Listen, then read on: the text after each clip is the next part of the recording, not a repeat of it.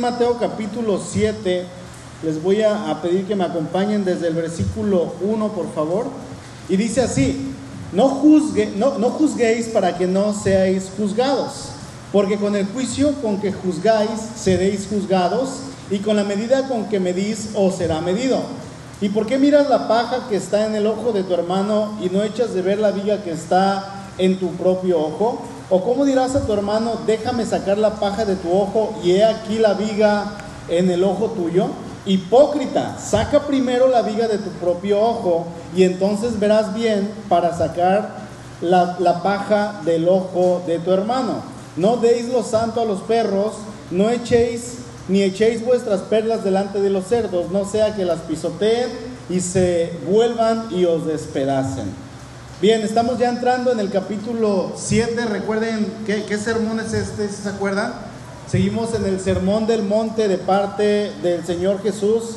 Y ahora en este capítulo vamos a seguir encontrando diferentes consejos que el Señor nos da a nosotros para que nosotros podamos vivir acorde a la voluntad de nuestro Dios. A este capítulo, hermanos, podemos llamarlo eh, mixtos secundarios.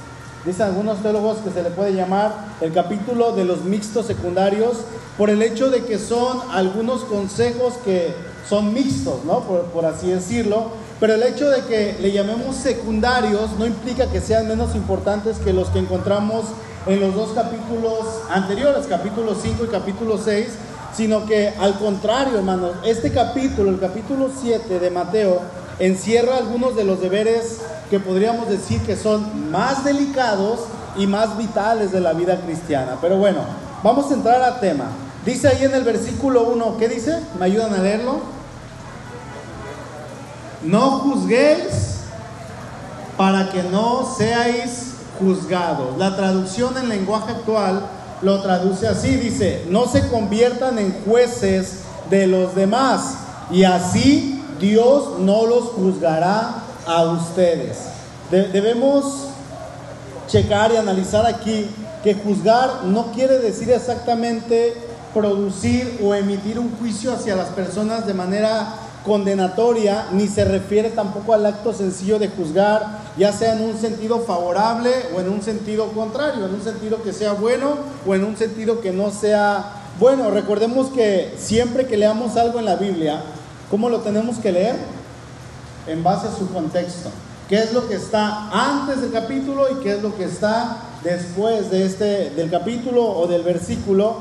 ¿Por qué? Porque el contexto nos va a indicar qué es lo que está pasando alrededor, porque a veces está contando la misma historia, aunque haya cambiado de capítulo, aunque haya cambiado de subtema que está ahí arriba, tenemos que analizar qué es lo que nos dice todo el contexto. Y el contexto aquí, en Mateo 7, nos da a entender claramente que aquí lo que el Señor está condenando es esa disposición de nosotros, hermanos, de mirar desfavorablemente a un hermano, de mirarlo con, con, con ese afán, con esas ganas de criticarlo, con esa, e- ese carácter y, y esa soberbia cuando nosotros miramos a una persona. Obviamente, cuando no lo hacemos con un corazón limpio, con un corazón recto, eso nos va a llevar a pronunciar un juicio que va a ser injusto y desagradable, obviamente en primer lugar para el Señor, pero también para las personas que están siendo enjuiciadas y obviamente a las personas que escuchan y que no se agradan con el juicio de esta persona. Juicios que no son acordes a, los que, a, lo, a lo que Dios quiere de cada uno de nosotros. Y eso es precisamente lo que el Señor Jesús está atacando en este lugar, en este capítulo, ese espíritu, esa actitud de juicio que es condenatoria. Ahora, yo les quiero hacer una pregunta, hermanos, y respóndanme según su experiencia. ¿El cristiano es juzgón? ¿El cristiano juzga? Y estoy hablando de, ese juicio condenatorio. Estoy hablando de ese juicio que en ocasiones emitimos. La respuesta es sí. El cristiano es juzgón. Mucho, demasiado. De hecho, lamentablemente el cristiano es una de las personas que más juzga. Cuando no debería de ser así. Me ha tocado en algunos casos observar que el creyente es el que juzga hablando del sentido en, ese juicio que se convierte en un juicio condenatorio, en una crítica, en un chisme, eh, en algo que no es correcto, se convierte en una crítica no constructiva, sino destructiva, un juicio que no viene de Dios, porque el único que puede emitir juicio sabemos que es Dios, y estoy seguro que aún el Señor, aunque Él lo hace y Él es el único que lo puede hacer, aún el Señor no emite ese juicio de la manera en que nosotros lo llegamos a hacer lamentablemente. Entonces el creyente se pone en ese lugar de Dios y comienza a juzgar y comienza a checar las acciones de los hermanos, de las personas, de los que no son hermanos, de los que están en su familia y se agarra criticando y acabando a las personas y empezando por los hermanos de la iglesia, no le es justo, no le es, ¿cómo se dice?, suficiente y se vaya afuera a juzgar.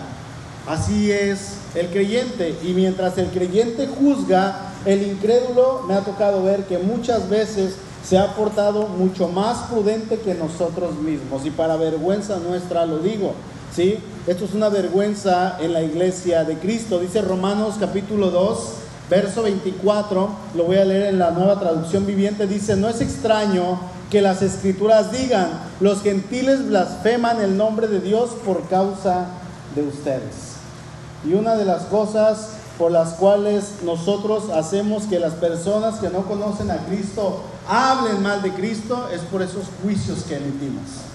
Es por esa actitud que tenemos en nuestra boca que viene del corazón.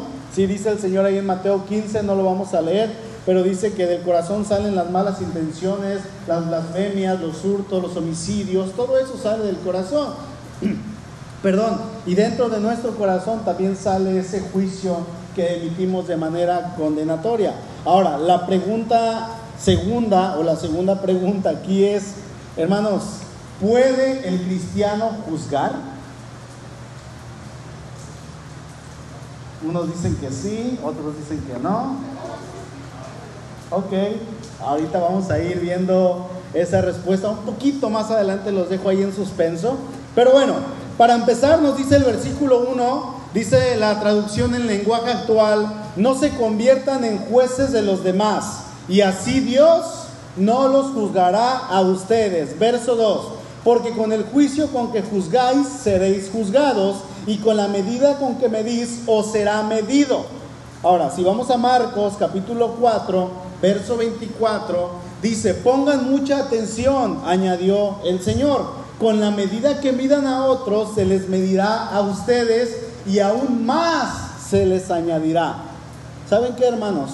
Cualquier norma de juicio que apliquemos a otros, con ella volveremos a ser medidos. Debemos de tener cuidado. ¿sí? Con ella volveremos a ser medidos. Es sencillo. Si somos críticos antes que compasivos, recibiremos crítica en recompensa. ¿Sí? Así de sencilla está la ecuación. Si tratamos a otros con generosidad, con gracia, con compasión, sea como sea, estas cualidades van a regresar a nosotros, van a volver a nosotros eh, eh, eh, en mayor medida. Estas cosas son las que Jesús está enseñando, que son principios prácticos. Son, son, son leyes eternas que no se pueden mover, son absolutos de parte de Dios. Y si nosotros los practicamos, vamos a ver en nuestra vida qué? Bendición y no maldición. ¿Sí? Así como veíamos hace una o dos semanas atrás cuando leíamos Josué 1.8, Dios le dice a Josué que de día y de noche, ¿qué? Medite en el libro de la ley. Le dice, y haz conforme a todo lo que en él está escrito, porque entonces harás prosperar tu camino. Y cuando tú hagas esto, Josué, le dice Dios a Josué, todo te va a salir bien. Si nosotros aplicamos lo que Jesús está diciendo aquí, que son elementos bíblicos, elementos que son base para nosotros, hermanos, que son doctrina pura, para nosotros nos va a ir bien. Vamos a encontrar la bendición de parte de Dios para nuestras vidas. El texto nos dice en pocas palabras, debemos amar a otros, no juzgarlos. Eso es lo que nos dice. Recordemos que nuestro Dios es justo y Dios va a comenzar con su casa. O sea, nosotros. Él va a comenzar con nosotros y en aquel día vamos a dar cuentas de todo lo que hayamos hecho, a pesar de que ya podemos entrar ante la presencia de nuestro Dios. Vayan buscando, por favor, segunda de Corintios capítulo 5, versículo 10. No pierdan Mateo. Y en aquel día, hermanos, vamos a estar delante del Señor, completamente desnudos delante de su presencia, sin nada que ocultar. Y vamos a comparecer ante el tribunal de Cristo, dice 2 de Corintios 5:10, porque es necesario que todos nosotros, fíjense que Pablo le está hablando a los cristianos, a los creyentes, dice que todos nosotros comparezcamos ante el tribunal de Cristo para que cada uno reciba según lo que haya hecho mientras estaba en el cuerpo, sea bueno o sea malo, o sea que el hermanito que juzgó en aquel momento va a dar cuenta ante el tribunal de Cristo, no para condenación, porque nosotros ya no somos condenados. Vamos a dar cuenta a Dios todo lo que hicimos. O sea que el ujier que estaba allá en la puerta y que vio entrar un hermano, a lo mejor todo andrajoso, y en su corazón dijo, ay no, este hermano hasta huele feo. Y, y si se bañara tan siquiera para venir al templo, ¿cómo es posible que venga así? Ese hermanito va a dar cuenta ante lo que está haciendo en su corazón. Y es que hermanos, somos muy dados a juzgar. Somos muy dados a emitir un juicio de manera inmediata porque estamos acostumbrados a hacerlo así. Una vez, tiene algunos años, íbamos caminando Suri y yo y nos encontramos a, un pastor. Y, y eh, eh, en ese momento Suri traía un pantalón y de repente nos saludó el pastor y todo, y se le quedó viendo a Suri así con una cara de ¿por qué traes pantalón? Eres mujer. No le dijo nada, pero su cara dijo todo. Y atrás venía su esposa y ya la, saludamos y cuando volteó a ver a Suri que traía pantalón, así de, ¡ah! ¿no? E, entonces, a veces lanzamos y emitimos un juicio contra una persona, pero nuestras actitudes nos están condenando a nosotros mismos. ¿sí? Nos están condenando. Era un pastor muy tradicional, pero eh, eh, estaba emitiendo un juicio con su vista y, con su manera de actuar en ese momento que, que estuve a punto de decirle. Y, ya cuando fuimos me dice, ¿te diste cuenta cómo, cómo me vieron? Y le digo, sí, pero tu pantalón pues creo que es de mujer, tiene el corte de mujer y es tuyo, yo no me lo pongo, ¿no? Entonces, somos muy dados a juzgar. De todo esto, hermanos, de cualquier cosa, ¿saben qué? Nosotros vamos a dar cuenta en aquel día. Pero ¿saben qué? Si somos hijos de Dios, es muy probable que como hijos de Dios el Señor aquí en vida nos discipline también. ¿Sí? Nos va a disciplinar porque el Padre al Hijo que ama, disciplina. Y obviamente en aquel día también vamos a dar cuenta, pero mientras estemos aquí también vamos a ser disciplinados de parte de nuestro Señor. Así es que tengamos cuidado con el juicio que lleva pecado. Tengamos cuidado, hermanos, con el juicio que va en contra de lo que Dios dice. Tengamos cuidado, hermanitos y hermanitas, con ese juicio que en lugar de edificar, destruye. Tengamos cuidado con ese juicio que en lugar de, de ser constructivo, es destructivo porque es ahí donde lleva el pecado, porque ese juicio que es severo, que nosotros hayamos pronunciado contra nuestro prójimo, contra nuestros hermanos, contra nuestra familia, contra los no creyentes, se va a volver en contra de nosotros. En primer lugar, en nuestra vida, aquí, y va a ser pronto. Y en segundo lugar, cuando estemos compareciendo ante el tribunal de Cristo. Dice ahí en 2 de Corintios capítulo 5, versículo 10. Ahora, dice el versículo 3.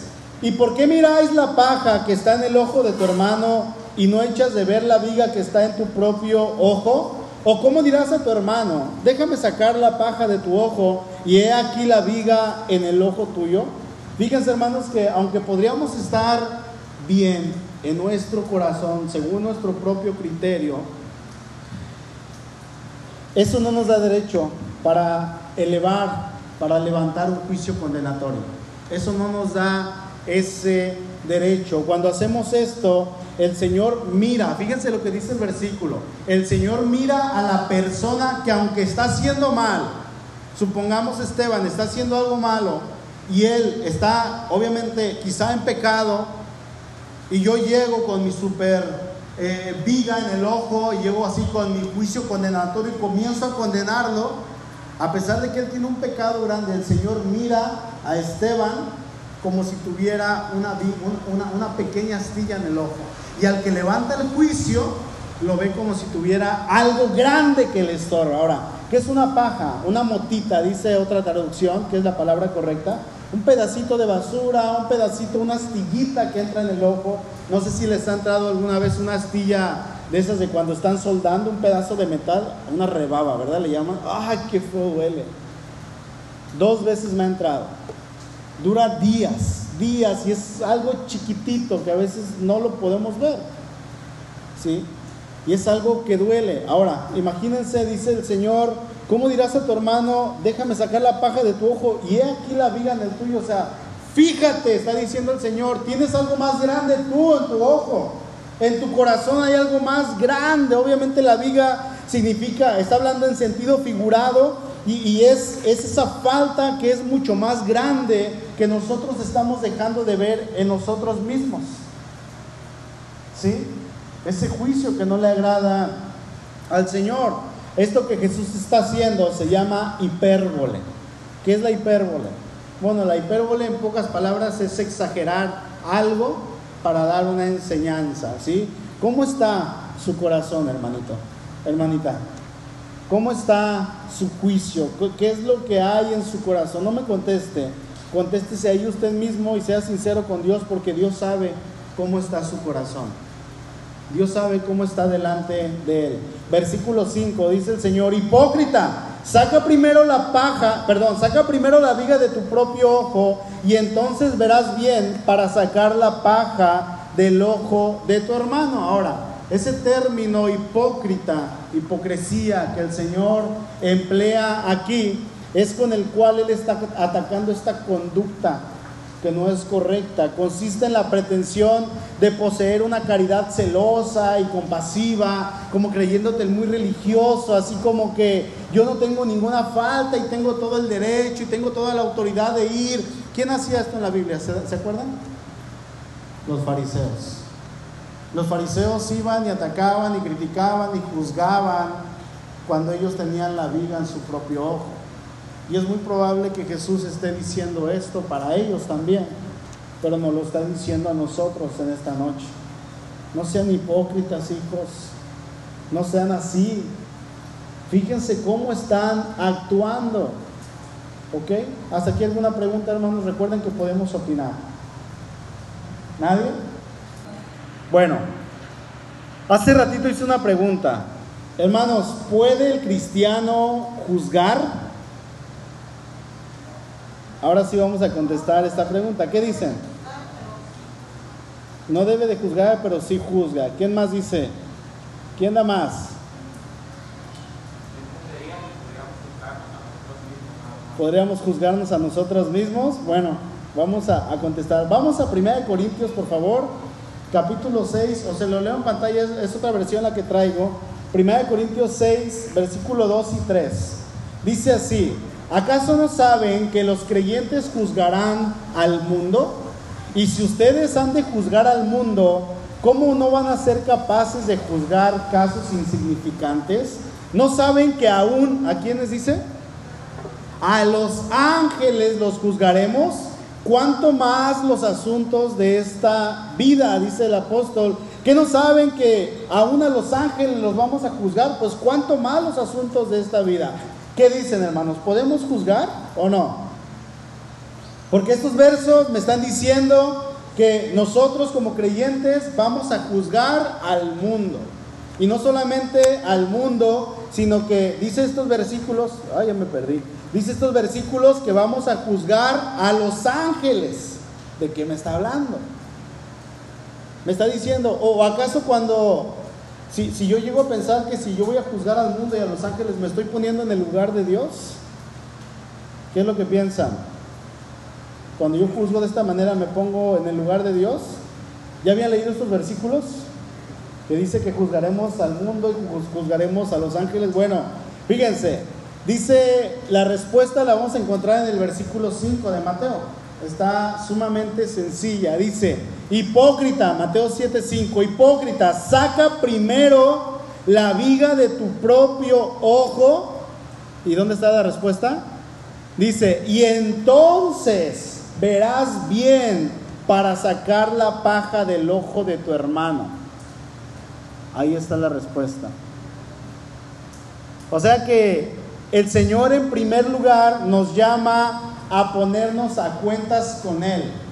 El Señor en primer lugar nos llama a que arreglemos la situación, como decía Esteban, que nos fijemos a nosotros mismos, arreglemos la situación que hay en nosotros y sabemos que hay pecado, voy con el Señor y le entrego eso y le pido perdón y le pido que me ayude a no seguir en esa situación. ¿Cuál pecado puedo tener? Bueno, en primer lugar ese pecado de levantar críticas. Llego con Esteban y lo quiero juzgar y lo quiero eh, acabar con mi juicio porque él es un hermano que está en pecado y a pesar de que tiene tres meses en la iglesia, ya debería saber qué es lo que tiene que hacer. Un ejemplo, ¿verdad? Y voy y lo quiero acabar. Bueno, el Señor me dice, primero saca la viga de tu ojo para poder sacar la paja del ojo de tu hermano. Hermano, cualquier pecado que nosotros tengamos nos va a impedir también tener esa autoridad espiritual delegada de parte de Dios para ejercer un buen juicio.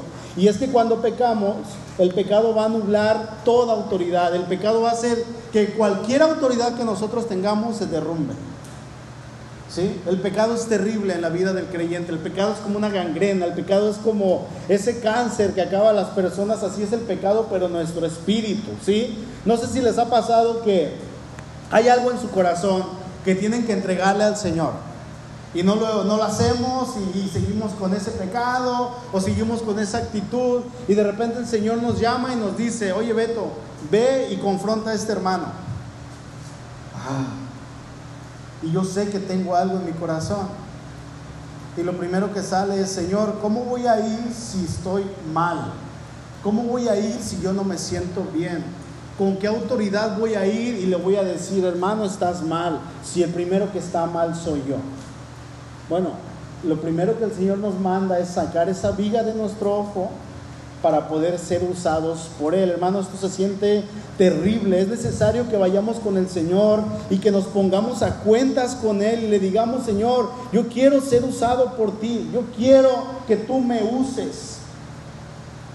¿Sí? Pero repito, hermanos, primero tenemos que analizarnos.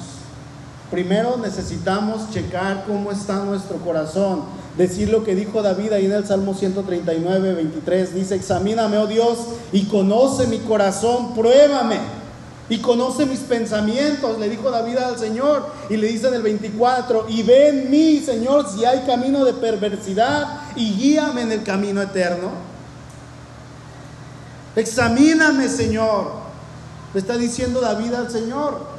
Examíname, pruébame, analiza lo que hay en mi interior. Señor, checa mi corazón, por favor. Si hay algo malo, quítalo, bórralo, extermínalo de mí, derríbalo en el nombre de Jesús. Quiero agradarte solo a ti. Esa debería de ser nuestra oración. Así deberíamos ir con el Señor. Sí, hermano, la respuesta es sí. El cristiano sí puede juzgar. Sí puede. ¿Sabían eso? Siempre y cuando tenga esa autoridad espiritual para hacerlo.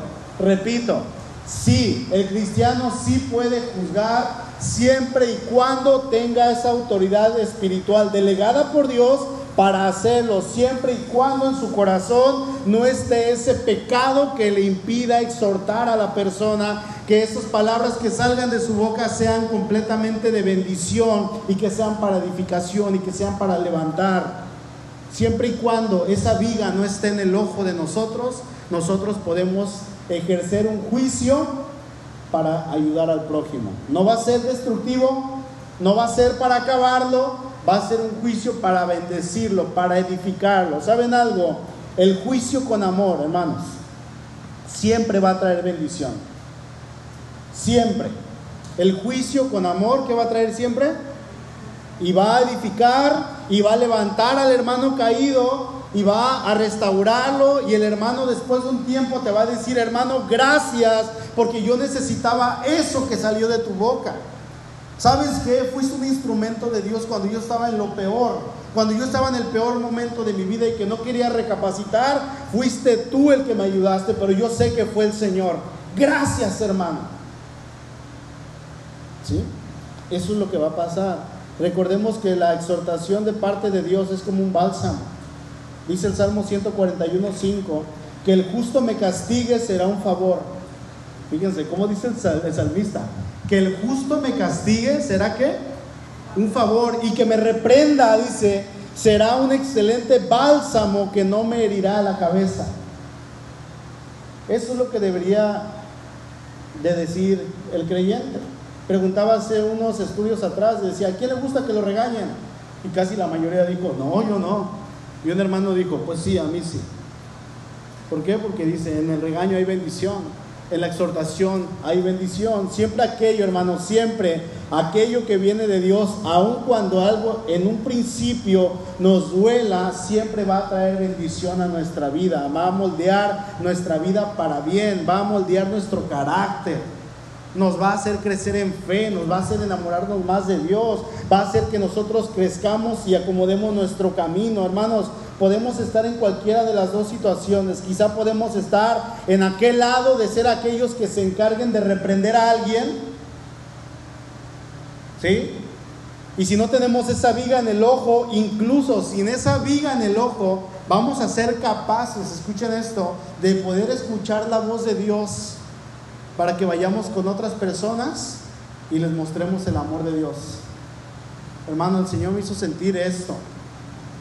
Hermano, el Señor me hizo saber esto, que necesitas enderezar tu camino. O simplemente con acercarte a la persona, la persona va a confesar y vas a decirle, vamos a orar, confiésale eso al Señor, adelante. Y vas a ser de bendición. Si es así, hermano, tratemos de estar bien siempre con el Señor para poder escuchar su voz, listos para cualquier momento en que el Señor nos diga, ¿sabes qué Beto? ¿Sabes qué Mago? ¿Sabes qué Melvi? Ve con el hermano y ora por él. Ve con el hermano y bendícelo, repréndelo, adelante. No nada más el pastor, hermanos. No nada más la esposa del pastor, no nada más los líderes. Todos como iglesia podríamos hacer eso. Absolutamente todos. O podemos estar del otro lado, en el que quizá estamos mal y algún día va a llegar un, hermano y a lo mejor va a llegar con la viga en su ojo. Bueno, si este hermano llega con la viga en su ojo a querernos reprender, el Señor se va a encargar de él, no nosotros. Pero si este hermano llega sin viga con nosotros, sin paja, y es de parte de Dios, hermanos, tenemos que ser como ese salmista cuando dijo que el justo me castiga, y en el Salmo 141, que el justo me castigue será un favor y que me reprenda será un excelente bálsamo. Señor, aquí estoy, si estoy mal, disciplíname. Hazlo porque es necesario en mi vida, sea cual sea el lugar o la posición en donde estemos Hermanos, debemos de tratar siempre de estar a la expectativa de qué es lo que Dios quiere hacer. Si estamos en pecado, Señor, pues en cuanto venga la exhortación, yo estoy dispuesto, ya me arrepentí, pero si viene la disciplina, adelante. Y si estamos del otro lado, Señor, ¿a quién quieres? Dime, por tampoco es para andar acá con el cuchillo, con, el cinturón. ¿A quién? ¿A quién? No. Pero estar listos para escuchar la voz de Dios en todo tiempo. Amén, hermanos. Versículo 6, Mateo capítulo 7. Dice, no deis lo santo a los perros, ni echéis vuestras perlas delante de los cerdos, no sea que las pisoteen y se vuelvan y os despedacen. Este versículo, híjole, es un tanto difícil de entender, es un poquito difícil de interpretar. Vamos a leerlo en la Biblia en lenguaje sencillo. Dice así, no den a los perros las cosas que pertenecen a Dios ni echen delante de los cerdos lo que para ustedes es más valioso. Los cerdos no sabrán apreciar su valor y los perros pueden morderlos a ustedes. Vamos a, tratar de explicarlo lo mejor que se pueda. Recordemos que siempre cuando estamos leyendo un texto, ¿dónde hay que leerlo?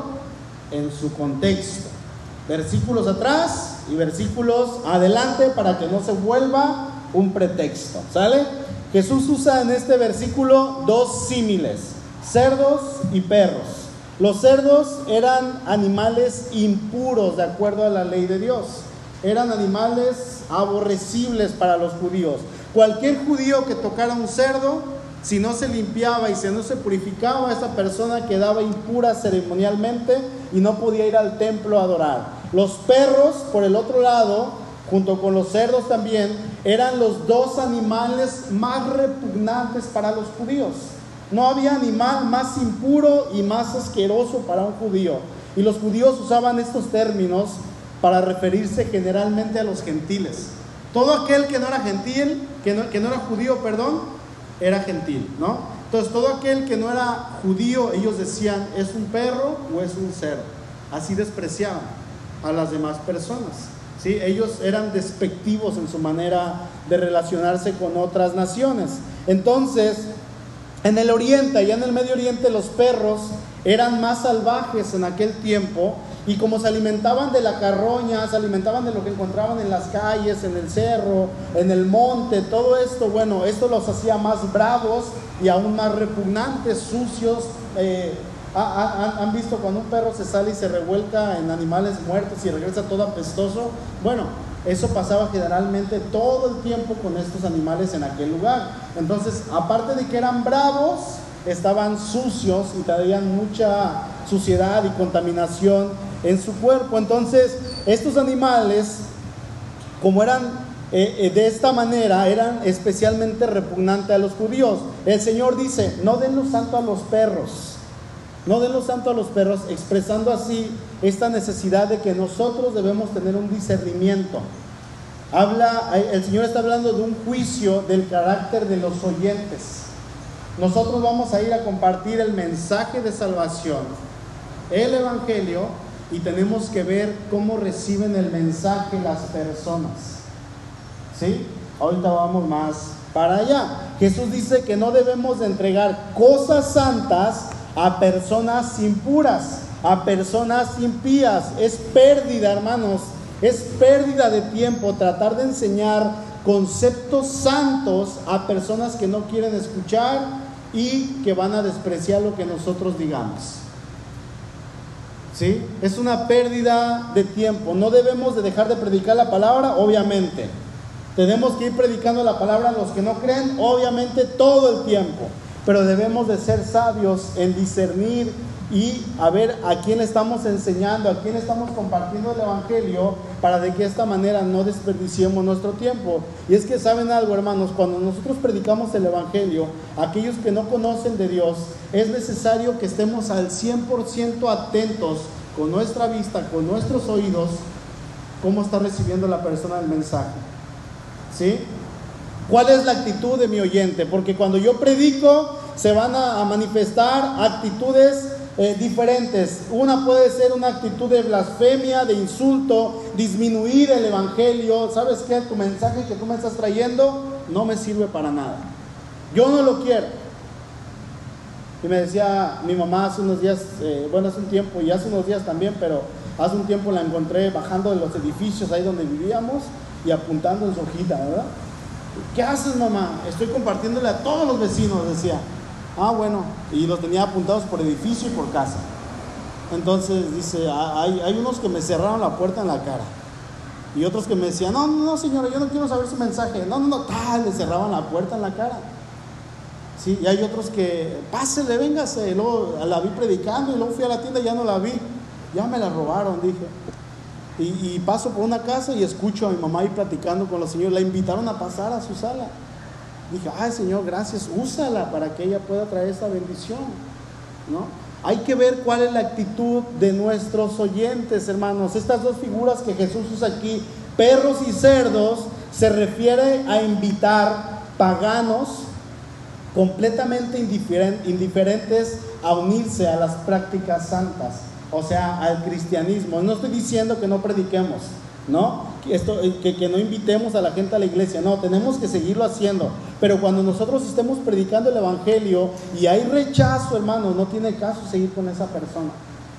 En otra ocasión Jesús dice, sacúdanse el polvo de sus zapatos, dense la vuelta y váyanse. Eso es lo que Jesús está diciendo. Mejor usa ese tiempo que ibas a usar en esa, en esa persona, úsalo con otra persona y quizá esa otra persona sí acepte ese mensaje. No des lo santo a los puercos, a los perros, no des las perlas a los cerdos. Porque los cerdos las van a ver, las van a oler y las van a pisotear y se van a dar la vuelta. Y el perro te va a te va a dar una mordida. Es lo que está diciendo el Señor. Es un, es un tanto duro este versículo.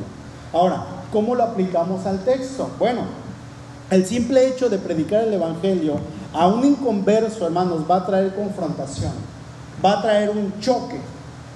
Para, para el que no es cristiano, y ahí estábamos todos nosotros, es un insulto. ¿Por qué? Porque el Evangelio confronta el pecado. El Evangelio nos dice que estamos mal.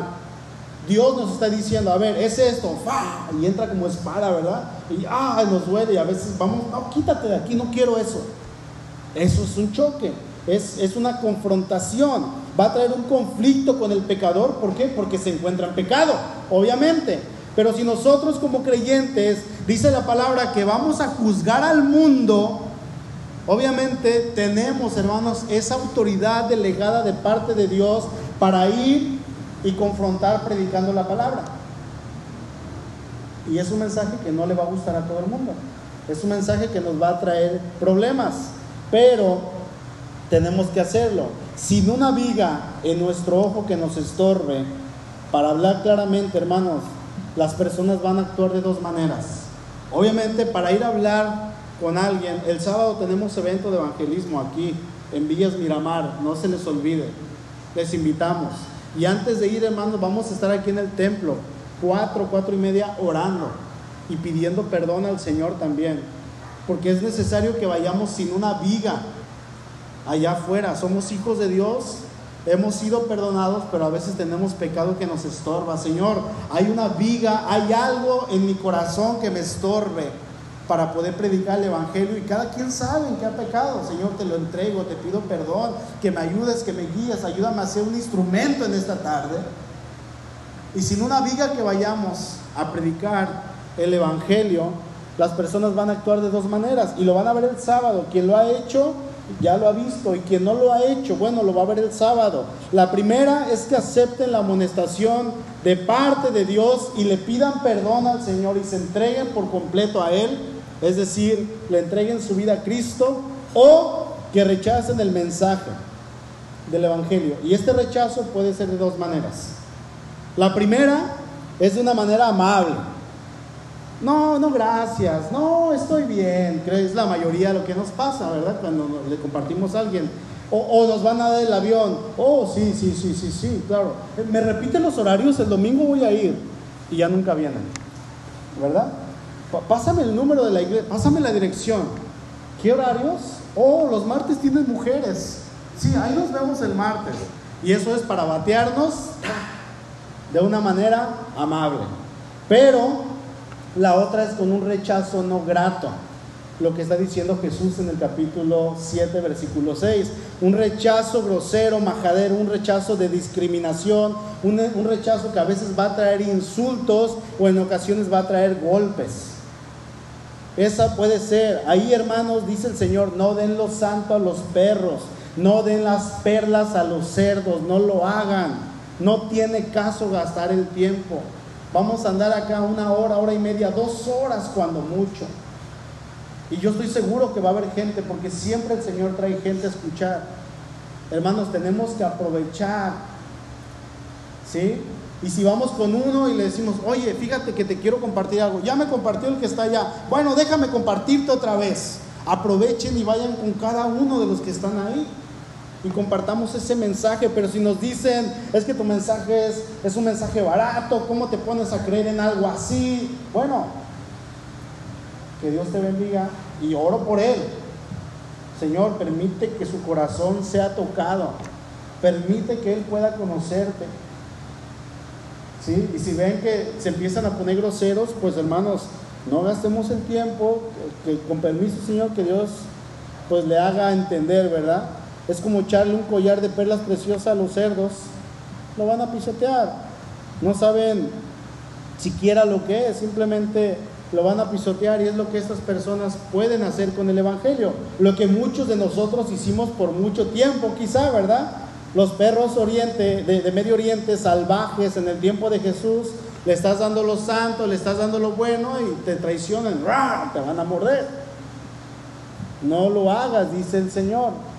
No lo hagas. ¿Sí? Concluyo, hermanos. El Señor nos está llamando a no dejar de predicar el Evangelio. Eso es un hecho. No sabemos quién se va a salvar.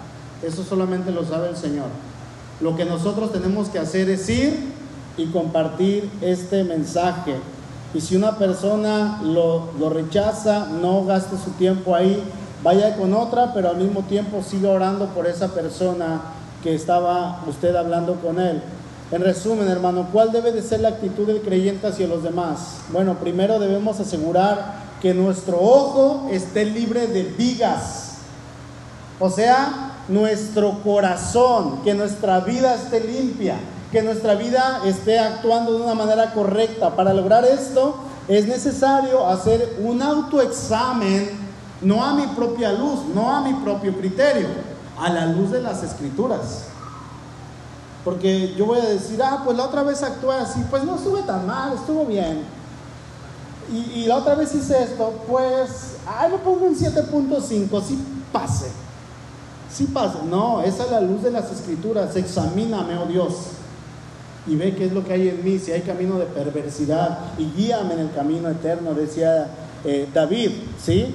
Ahora, en segundo lugar, debemos concentrarnos en las virtudes de otros y aún procurar, hermanos, que cuando veamos sus faltas, cuando miremos sus errores, ver las posibilidades de lo que ellos pueden llegar a ser, de que ellos también se pueden arrepentir, de que ellos quizá pecaron, pero el Señor también los va a restaurar. Y más si son hermanos en la fe.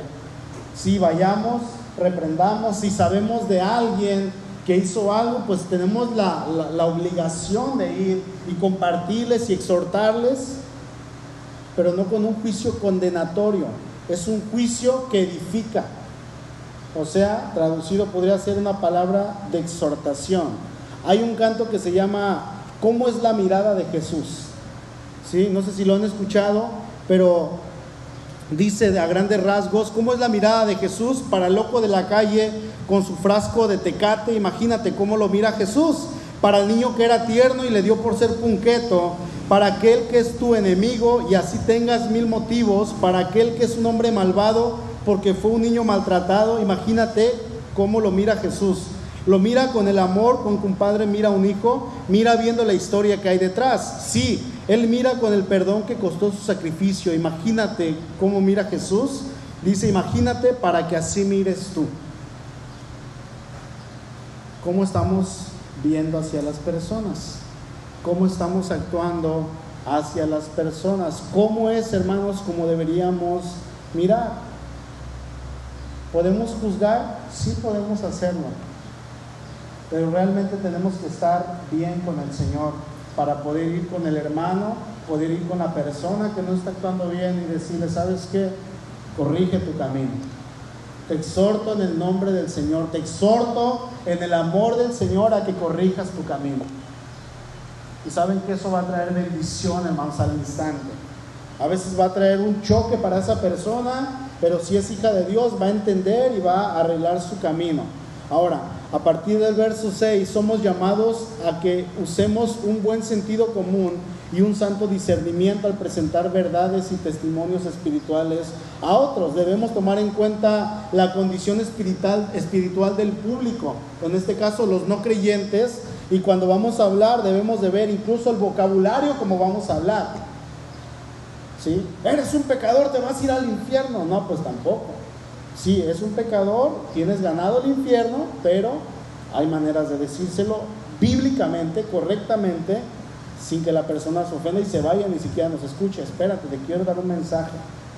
¿Sí? Ver la manera. A veces es mejor guardar silencio Dice ahí en Mateo 26, 63, más Jesús callaba. Jesús callaba. Y lo estaban interrogando y él tenía toda la razón y él estaba en silencio. Se admiraban las personas. Y es que a veces la falta de discernimiento, de un buen sentido común, hermanos, va a poner en ridículo el Evangelio y va a hacer mucho daño a la causa de Cristo. Seamos prudentes, así como la palabra de Dios nos manda. Compartamos sin cesar el mensaje del Evangelio a toda criatura. No dejemos de hacerlo. Y si nos rechazan de manera terrible y tienen por poco este glorioso y bendito y hermoso mensaje de nuestro Señor e incluso blasfeman, no demos los santos a los perros ni las perlas a los cerdos. Oremos por ellos. Analicemos nuestro corazón, hermano, nuestro ojo, nuestro corazón. Y si hay alguna viga o madera que esté creciendo, no es normal, saquémosla, pidámosle perdón al Señor. ¿Sabes qué, Señor? Quiero que me perdones. Y ahora sí, con toda autoridad de parte del Señor, dejemos que Dios nos use. Y si nos damos cuenta que tenemos una viga, una tablilla que ya está ahí, hermanos, no nos atrevamos a emitir un juicio contra alguien. ¿Por qué? Porque dice el versículo que con el juicio con que juzguemos, seremos juzgados y con la medida con que medimos, seremos medidos. Tengamos temor de Dios. Y pregunto, juicio bueno, juicio malo, ¿con cuál juzgas tú? Debería de ser un juicio bueno, pero hay que examinar nuestro corazón primero. Amén. Vamos a orar, por favor.